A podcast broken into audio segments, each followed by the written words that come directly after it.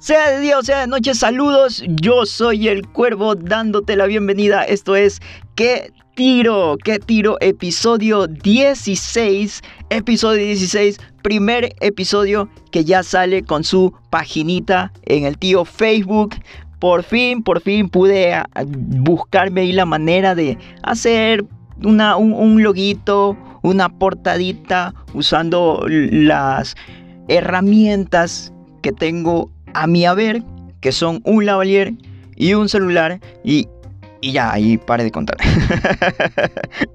Pero finalmente he encontrado la forma de por ahí monear en alguna aplicación y poder sacar esta página de Facebook que no lo quería hacer si por lo menos no tenía algo presentable ahí, una portadita eh, medio bien hechecita, incluyendo ahí medio mis conocimientos de diseño gráfico que nunca terminé. y nada, feliz, feliz, eh, contento porque he sacado la página en Facebook y bueno, espero que se unan nuevas personas y escuchen el programa y así se pueda eh, expandir esta legión de cuervos y cuervas que ahora me siguen. Un par de personas me, me escuchan al momento y me han seguido desde el primer episodio. Y bueno, para las personas que recién se unen o se van a unir a través de Facebook, voy a tener que medio hacer como que un prólogo en los próximos dos episodios por ahí para hablarles un poquito de qué va esta locura que empezó hace eh, ya un rato. Vamos para el episodio 16 y estamos hablando de que han sido episodios semanales en lo posible. A veces creo que han habido incluso dos episodios por semana o tres o cuatro creo que en la temporada de premios. de premios Oscar, pero en fin, sí ha sido un largo recorrido que quiero seguirlo haciendo porque me gusta esto de lo que va el programa. ¿Qué tiro es un programa en donde vienes a escuchar noticias de cine a mi modo, a mi estilo, como verás, bastante particular. Trato de entretener un poco y de no simplemente llevarte la, la noticia fría y leída. Así podría alcanzar como 20 noticias de una. Pero no, yo con 3, 4 noticias comentarte, entretenerte un poco para saber que te llevas información, pases un buen rato, pero mi objetivo es sacarte aunque sea una sonrisa. Eso es de lo que va este programa, que vengas a escuchar noticias de cine desde la voz de alguien que puede ser como tu pana que recién sale de ver la película y te la viene a contar o ha escuchado algo de cine y te dice, sabes, loco, loca, escuché esto. y es como teléfono roto, ya viene con como cuatro o cinco equivocaciones o inventadas ahí en esa fanesca noticiosa. Bueno, esto es que tiro, me podré equivocar. Eh, desgraciadamente también pertenezco a la especie humana. y obviamente puedo cometer errores, suelo hablar de memoria, tengo aquí mis datos apuntados, pero el chiste es que voy como que improvisando sobre la marcha para tirarte ahí comentarios, tratar de sacarte una sonrisa. Eso decía Charles Chaplin, según posts en Google y en se lo adjudican a Charles Chaplin. Yo creo que sí lo dijo y es que un día en el que no te rías es un día perdido. Así que eh, ya lo sabes, si no es con este programa, pues procura, procura seducir, procura buscar ese momento que te haga, aunque sea sonreír, por más mal que estés pasando, vienes a este programa por lo menos a escuchar algo de lo que te gusta. El cine, supongo, ¿no?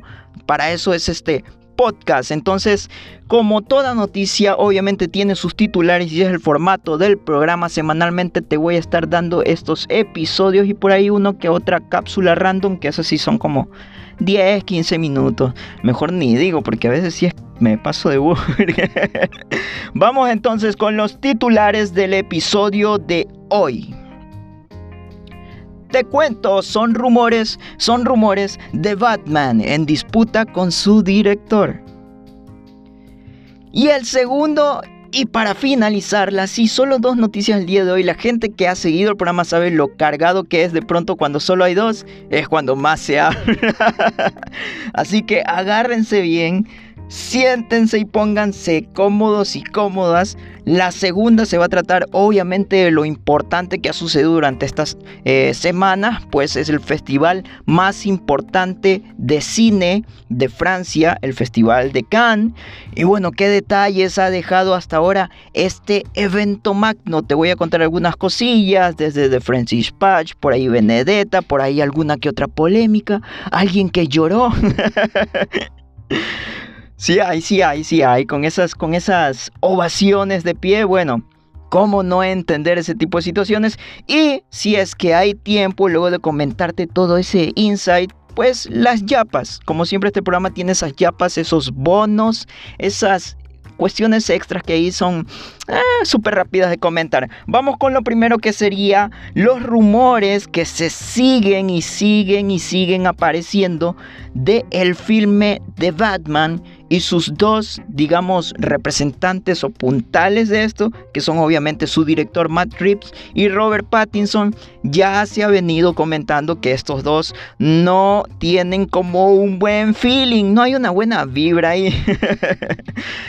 Al punto de que actualmente se comenta y se rumora de que de hecho se odian a muerte. Entonces, esto obviamente sale desde el oscuro set de Ciudad Gótica con todo el crew, el personal que por ahí vio lo que pasa detrás de cámara, lo que no ves tú cuando vas al cine y te encuentras con la película, qué pasa detrás de cámara, si te contara yo que he trabajado detrás de, detrás de esas putías pero más, más lo he visto entre producciones y, dirección, ¿no? Departamento de dirección y departamento de producción.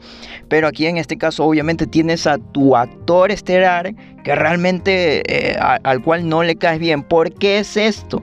¿Por qué es esto? Se dice que la bronca entre estos dos, entre Reeves y Pattinson, ha escalado a un punto de que incluso Pattinson le diga yo o sienta de alguna manera que no quiere volver a trabajar jamás con Matt Reeves. Ojo de Batman que inició como simplemente un proyecto standalone ¿no? del, del, del del personaje de cómic, de este antihéroe muy famoso, del cual se han hecho varias películas, varios directores han intentado, por ahí Christopher Nolan le atinó, pero lastimosamente el universo terminó ahí con esa saga de él y luego salió el Batman de Ben Affleck y ahora está este Batman de aquí que lleva ya un tiempo, creo como unos 7 años de querer realizarse porque lo iba a estelarizar Ben Affleck y lo iba a dirigir y a escribir Ben Affleck, luego se retiró y dijo que solo lo iba... Eh, a dirigir, luego se retiró completamente, luego ya encontraron a Robert Pattinson. No, eso es, una novela sin fin. Y bueno, en Matt Reeves encontraron al director que supuestamente luego de ver cómo iba el rodaje y la actuación de Robert Pattinson a la Warner Bros., que es la productora a cargo de, de todo este filme, la compañía pues le gustó tanto la actuación de Robert Pattinson que dijo, ok, vamos luz verde con con una secuela y se habla hasta de una trilogía. Y ahí está el problema.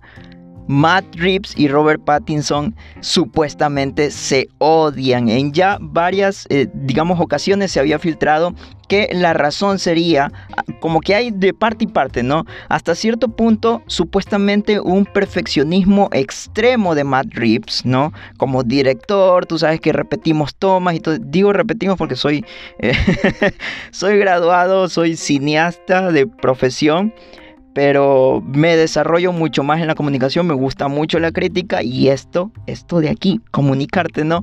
Entonces, sí te puedo hablar desde el punto de un director, ok, queremos esta toma, queremos otra toma y otra toma, pero parece que Matt Reeves fue como que la exageración que durante el rodaje hizo que las tomas se extendieran, que se cansara Bruce Wayne, eh, digo Robert Pattinson, y por otra parte que eh, digamos que es la otra cara de la moneda, Reeves no soportaba la interferencia, eh, como que la interferencia creativa que quería tener eh, Robert Pattinson sobre la película, sobre el guion, sobre las escenas como actor principal. Estas cuestiones suelen pasar en los rodajes, ojo, pero digamos que en este punto a lo mejor escaló a un nivel en donde ya Pattinson quería de ley inmiscuirse completamente para dar su opinión del personaje invadiendo cierta autoridad del director y el director, bueno, también si cansas a un actor pidiéndole que repita, repita tomas,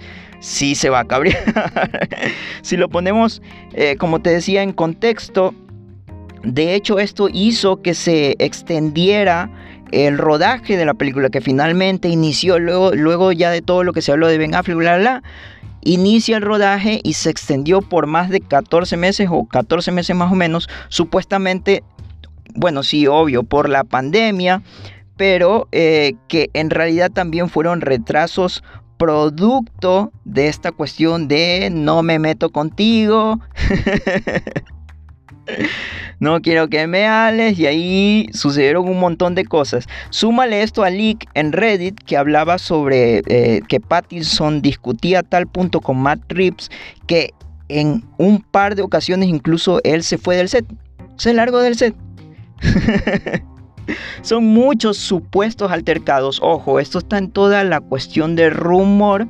Muchos supuestos altercados que sucedieron y que, bueno, digamos que hay como yo particularmente saco dos cosas para contribuir a esta conspiranoica teoría de que Pattinson esté determinado a no trabajar más con Matt Reeves. Primero, primero que nada se sabe que el sueldo del actor, el sueldo de Robert Pattinson asciende a 5 millones por este primer filme eh, pero que además, según Daniel Rickman, que es como que un influencer de Twitter que se las sabe todas y medio supuestamente sí le atina muchas de las cosas que informa acerca del cine, decía que si The Batman, que la película eh, si es un éxito, Robert Pattinson tendría asegurado un sueldo de 20 millones para la secuela. Ojo, ojo, que puede sonar exorbitante un cambio de 5 o 20 millones, pero tienes que tener en cuenta que son típicos blockbusters. Además, eh, Christian Bale, tengo entendido que llegó a cobrar incluso 30 millones de dólares creo que por el último filme de la, de la trilogía de Nolan. Segundo, que es lo segundo que saco yo, es esta firma de Robert Pattinson que hace con la Warner. Hace poco se dio la noticia que él firmó con la Warner, con New Line Cinema, con la Warner Bros. TV Productions y con HBO Max. Todo esto de la Warner, ¿no? Es, Warner.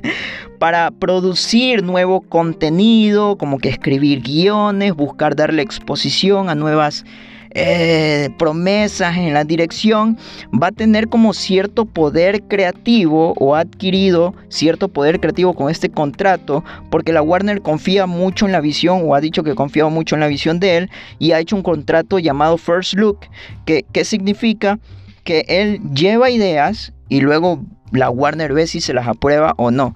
Pero ya con eso, ya con eso ya reafirma como que su posición de productor, al menos productor creativo, y a lo mejor sí tenga mucha injerencia en las siguientes películas si es que es una secuela eh, única o eh, se avanza hasta la trilogía que se ha hablado de que él tiene varias ideas para eso y bueno por ahí estaría rondando la cuestión de ok la Warner ya apostó por Robert Pattinson Matt Reeves puede ser reemplazado él, digamos que Robert Pattinson quiere como que un control creativo. No es como que el malo de, la película, pero eh, digamos que es un actor que con las películas que ha hecho hasta el momento, luego de esa, esa tontera de, Crepúsculo, ah, digamos que quiere como que asegurarse que sus roles sean bastante significativos y lo ha venido haciendo. Participaciones muy buenas que ha tenido en diferentes películas. Eh, Good Time estuvo en Tenet también de, el mismo Christopher Nolan. Y bueno tú ves ahí que es un actor que sí realmente le, pone onda a sus papeles. Entonces para la Warner igual Matt Reeves sigue siendo como que ese ese puntal de esta serie de películas que podría llevar a The Batman a finalmente tener una cohesión con este universo cinematográfico que quería armar la Warner Bros. con respecto a los cómics de DC, que ya lo hizo Disney Marvel, pero que DC como que ha fallado y como que no, no le ha funcionado. Entonces, supuestamente Pattinson lo que esperaría sería una disculpa de Matt Reeves, una disculpa de Matt Reeves para pensar en volver a trabajar con el man. así de heavy estaría la situación, estaría, sigo diciéndolo así, ¿no?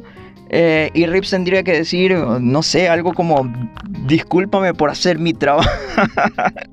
por hacer mi trabajo. ¿Quién eres tú para exigirme a mí una disculpa? ¿No? Soy venganza.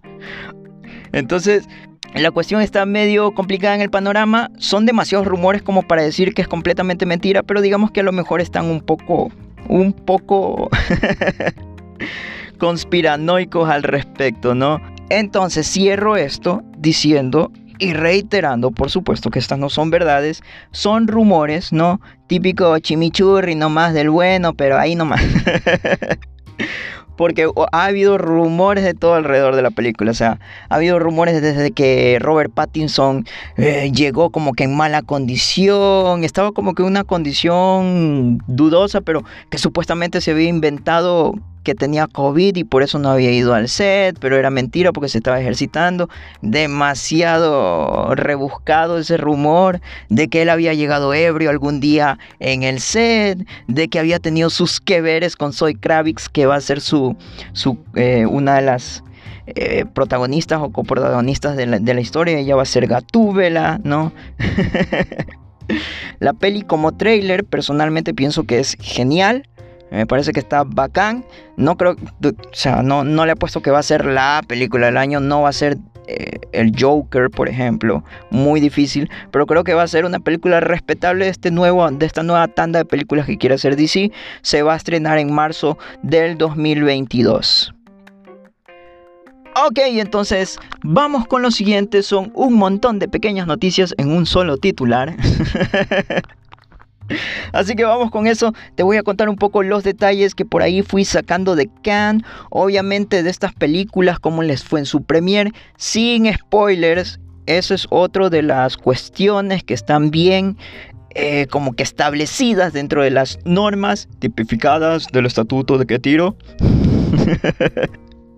de que aquí no hay spoilers. En lo posible, obviamente, por ahí voy a estarme equivocando en alguna que otra ocasión, pero cuando edito el audio, que normalmente edito los silencios o las pausas que hago para tomar agua, porque no hablo de corrido, porque me muero de calor en el lugar en donde estoy eh, grabando, pues obviamente si, si veo un spoiler por ahí te lo quito, aunque salte un poco el sonido pero no creo, en lo posible yo trato de no hacerlo, aunque sí medio que te improviso todo esto. Así que no va a haber spoilers, pero sí voy a contar un poco de, eh, digamos, qué tal les fue, ¿no? Con la respuesta al público, etcétera, etcétera, ¿no? Lo típico. Mira, sabemos, eh, y si no, y si no lo sabes, ahora lo vas a saber, porque te, te hago acuerdo que este sábado justamente termina ya el Festival Internacional de Cine y obviamente ha ido dejando huellas por una u otra cosa durante estas semanas. Es un festival muy importante y ha acaparado eh, significativamente las publicaciones de noticias de varios portales importantes del mundo del cine. Entonces por ahí cabe mencionar ciertas cosas que han ocurrido tanto eh, te decían exhibiciones de películas, qué tal la aceptación, etcétera, ¿no? Primero y lo principal obviamente la World Premiere de la eh, no tan nueva película de Wes Anderson, The French Dispatch, ¿no? No recuerdo cuál es el título en español.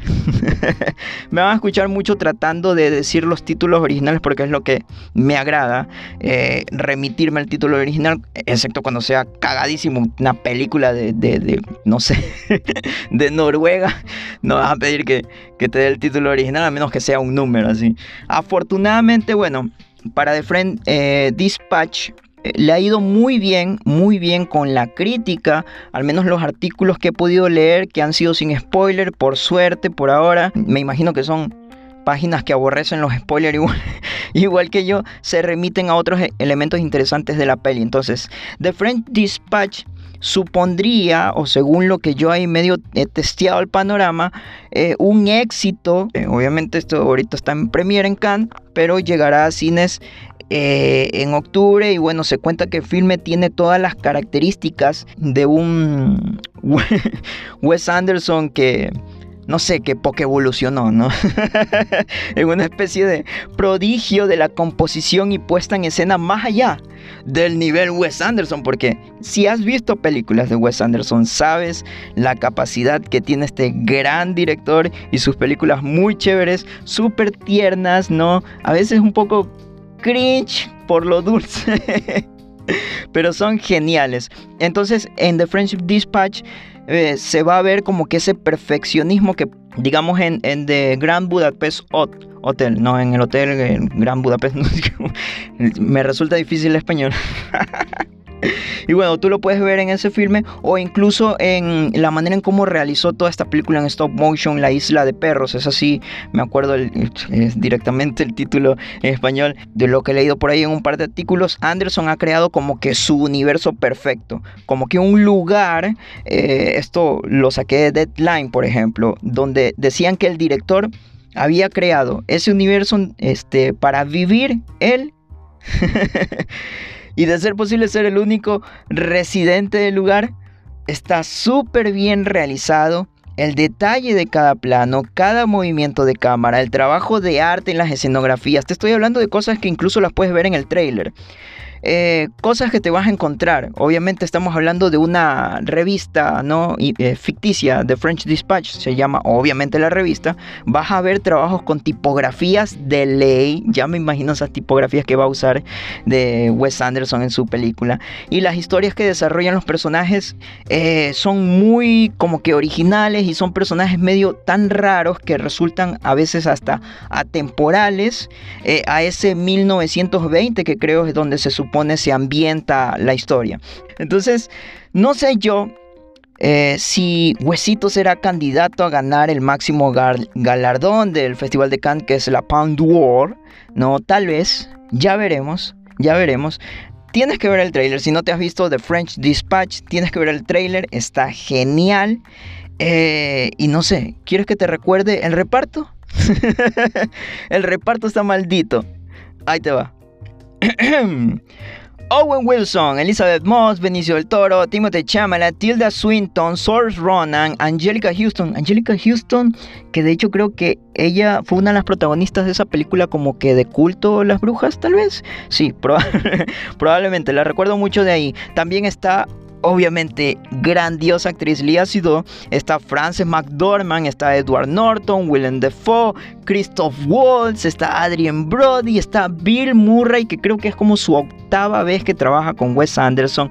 En fin, un chuchal de actores y actrices que está genial eh, y que obviamente estamos a la expectativa de verlos en esa historia super freak de Wes Anderson, pero con la perfección en la composición y la simetría que lo caracteriza tanto a este gran director y su trabajo con, eh, pienso yo, principalmente eh, la escenografía, no, genial, así que me le saco el sombrero a ese departamento de arte, a ese departamento que hace toda la producción de diseño, genial. Pero Siempre hay un pero.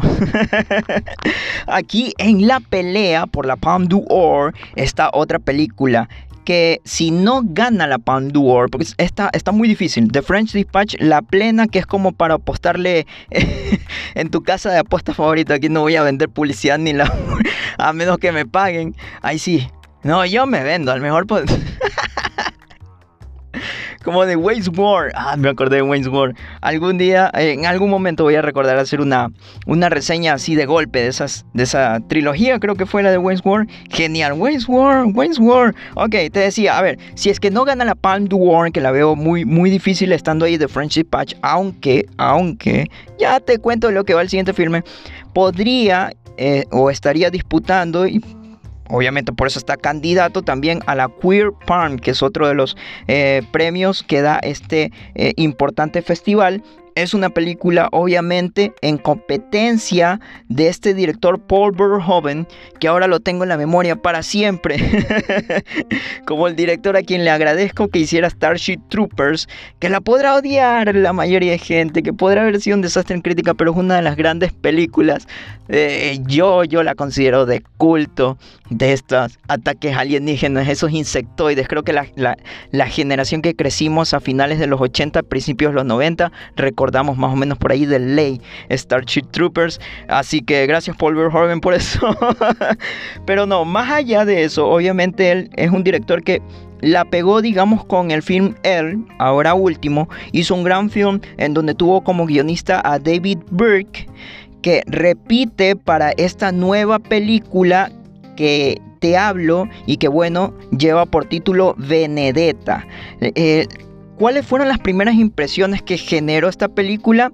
Eh, supuestamente va a ser una de esas películas muy polémicas, de mucho hablar, así que para mis queridos morbosos y mis queridas morbosas,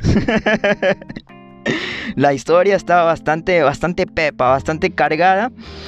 Eh, porque no solo trata de una monja que tiene una relación lésbica en un convento, ya por ahí obviamente la, escuchas medio fuertecita, sino que al parecer tendrá como que escenas que cuestionan mucho la ideología religiosa, eh, habrá escenas obviamente muy pasadas de tono, fuertecitas por ahí, sexosas, eh, diálogos como que provocadores, eh, cuestiones que según parece o según lo, que he leído, pues podrían ser incluso hasta ofensivas para ciertas personas. Y por eso, por eso no serían actas para tu tía la que va a la iglesia cada domingo. O sea, no la, no la pongas a ver la película Benedetta. O mejor sí, mejor sí, si te gusta ver el mundo arder. Dile tía, vamos a ver esta película. Hagamos una proyección especial en la iglesia. Te recuerdo, a ver, que esta película, ¿de qué va? Bueno, está ambientada en la Toscana de finales del siglo XVII y es una adaptación de la novela Immodest Acts, o actos, eh, creo que se traduce como inmorales, The Life of a Lesbian Nun in Renaissance Italy, o la vida de una monja lesbiana en la Italia renacentista. ¿Así? Escrita por Judith C. Brown y obviamente, bueno, también se estrenaría esta película en octubre, ¿ok? Así que por ahí va esa película Benedetta para que la tengas en tu lista de polémicas. A ver, no, el morbo, el morbo. ¿Qué hay con Flag Day? ¿Qué hay con Flag Day? Que es este filme dirigido y también interpretado por Sean Penn. Eh, es la primera vez, de hecho, que Sean Penn dirige, eh, no como director, sino que hace las dos cosas. Él dirige y actúa en la película. Él ya ha eh, dirigido anteriormente y bueno, conocemos a Sean Penn. Es un, eh, para mí un gran actor. Medio por ahí se fue de largo con Yo Soy Sam. Estoy de acuerdo con Tropic Thunder. Eh, pero bueno, la cuestión es que su hija, Dylan Penn, tiene un rol estelar en la película. Él en la película el personaje principal, es este padre que es como un falsificador profesional que está en esta relación muy difícil con su hija y su hija en la vida real Dylan Penn es su hija en la película. Entonces dicen, dicen que la actuación de Dylan Penn de hecho se lleva todos los créditos. Mira tú que está Sean Penn, que eh, de lo que he leído también el papel le pega muy bien, pero Dylan Penn ha sido como que una eh, grandiosa sorpresa. Y para no darte spoilers, porque, porque ahí sí me la cagó el sitio en donde lo leí. A ese sí despídanlo, porque ese dice review y no pone ahí alerta de spoiler. Lo que pasó con esta página, no voy a decir cuál es, no spoiler, cero spoiler te describe, yo ya lo leí, lo que va a pasar en la primera escena, o, la primera imagen de la película, mejor dicho. Por ahí te lo describe, yo ya sé como cuál es la primera imagen de la película, que no es casi nada, pero obviamente me impacté, no me, me avispé, así como personaje de anime, con esos ojos serios que de pronto aparecen, igualito. O sea, dije, no, a la burger, cerré la página y ya, entonces Simplemente eso te alcanzo a contar de esta película, así que habrá que ver, porque igual en la película creo que también hasta está su, su otro hijo, Hopper Penn. Bueno, así como hay de bueno, así como hay de bueno, hay de malo. En el Festival de Campo es uno de los directores en competencia. Aquí viene ya el, el chimento, el chimichurri que tanto le gusta a la gente. Uno de los directores en competencia por dos galardones en Cannes ha sido acusado de arrojarle un celular a la actriz principal de su filme. Y dirán, o sea, ¿qué tiro? ¿Cómo es eso? Pues el director que les menciono es Johan Manka y su filme Me fue et moi Ah, título original. Que está en competencia por la Golden Camera y por el premio Uncertain Regard. Tiene como protagonista de la historia a Judith Chemla, creo que se pronuncia Chemla o Kemla, quien informó que este, la actriz informó eh, ahora hace poco que no irá al estreno mundial del filme, eh, ya que Johan Manka, obviamente el director, en una discusión le lanzó el celular, le lanzó el celular, por lo que ella presentó una queja o lo denunció ante, em, me parece, las autoridades, como le dicen allá, comisaría de distrito o algo así. Y bueno, lo, lo denunció ahí, esto sucedió, me parece, el 3 de julio. Y el 4 de julio ella puso como que esta denuncia, ojo, él no solo es el director, Johan Manka resulta que es su actual pareja, con quien tiene una hija y ya llevan más de 5 años juntos. La gente o los testigos que por ahí fueron recabando, no los típicos periodistas, para saber qué vaina. habían dicho que se había como que provocado un altercado y Manca le había lanzado el celular. Entonces, por su parte, Johan Manca parece que tampoco irá a la premier ni al festival, ni los representantes del director y la actriz, este, como que han dado declaraciones, ¿no? Este, Johan Manca, que tan manca no la tiene, tan manca no la tiene, porque imagínate lanzar un celular. ¿Por qué lanzan cosas en una pelea? Pregunto yo. ¿No? no a la verga, lanzo botellas, lanzo No, la burger, yo las cosas que he escuchado. Para mí lo gracioso o, lo ideal sería, no sé, como que si tienen una discusión, enciérrense en un cuarto o, creen un cuarto en donde solo haya juguetes de esos que, que chillan. y en una discusión así, en una rechera. no, ándate a la casa de la... Y, y tires cualquier cosa y de pronto suene... tendrías el mismo efecto que ponerle LOL a cualquier tipo de mensaje horrible eh, en WhatsApp. ¿No han intentado eso? Soy el único con esa maldad. Dicen que ponerle LOL, Laughing Out Loud, LOL, no todo el mundo conoce LOL, ¿no? LOL. en cualquier comentario hace que el comentario, por más horrible que sea, sea gracioso, ¿no? Se me olvidó el bebé en la guardería. LOL. Asaltaron la tienda. LOL. Reconociendo un cadáver en la morgue. LOL. Era solo un vagabundo, todo bien, LOL. No, no, mentira. Son cosas horribles que sí suenan. Suena graciosa por el LOL. Y es muy raro ese efecto. Inténtenlo, inténtenlo. Me gusta ver el mundo arder, ¿no? bien, la cierro con esta entonces. Matt Damon les decía que incluso se habían provocado lágrimas dentro del festival, fue conmovido, conmovido por una ovación de pie que recibió durante aproximadamente 5 minutos por la premiere de Stillwater, una película dirigida por Tom McCarthy, que eh, de hecho es el director de Spotlight, una película que en su momento ganó a mejor guion y mejor película del año tal vez. Eh, sí, me parece que sí, porque no estuve de acuerdo ese año. Protagonizada obviamente por Matt Damon y por Abigail Breslin.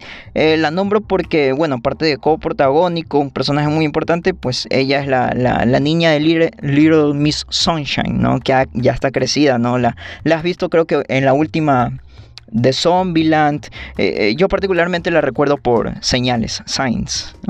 Supuestamente al final de la peli, bueno, salen los créditos, eh, se dice y todo el mundo comienza a aplaudir haciendo llorar al pobrecito de Matt Damon, ¿no? Pasó algo como que similar a lo que pasó acá con la película Del fin hasta el fin de, de Fernando Mieles. la memoria que me traiciona. Así mismo, eh, más que aplauso, fue, para mí fue más genial ese final de créditos de la película de Fernando Miles porque era toda la gente cantando al final de la, de la película. Pero bueno, son las cosas que se dan en los festivales que se entiende mucho, ¿no? En la película en Stillwater, Damon interpreta como que un padre que viaja de Oklahoma a Francia para ayudar a su hija a salir de prisión por un crimen que ella dice no haber cometido. Supuestamente ojo, dicen que la actuación de Matt es tan buena que podría ya comenzar a hacer ruido en la próxima o para la venidera gala de premios Oscar, obviamente en la categoría de actuación. Otro filme ovacionado también fue Annette de Leo Carac, eh, donde protagonizaron la historia Adam Driver y Marion Cotillard. Y el conteo de, ese, de esa ovación fue de cuatro minutos de aplauso.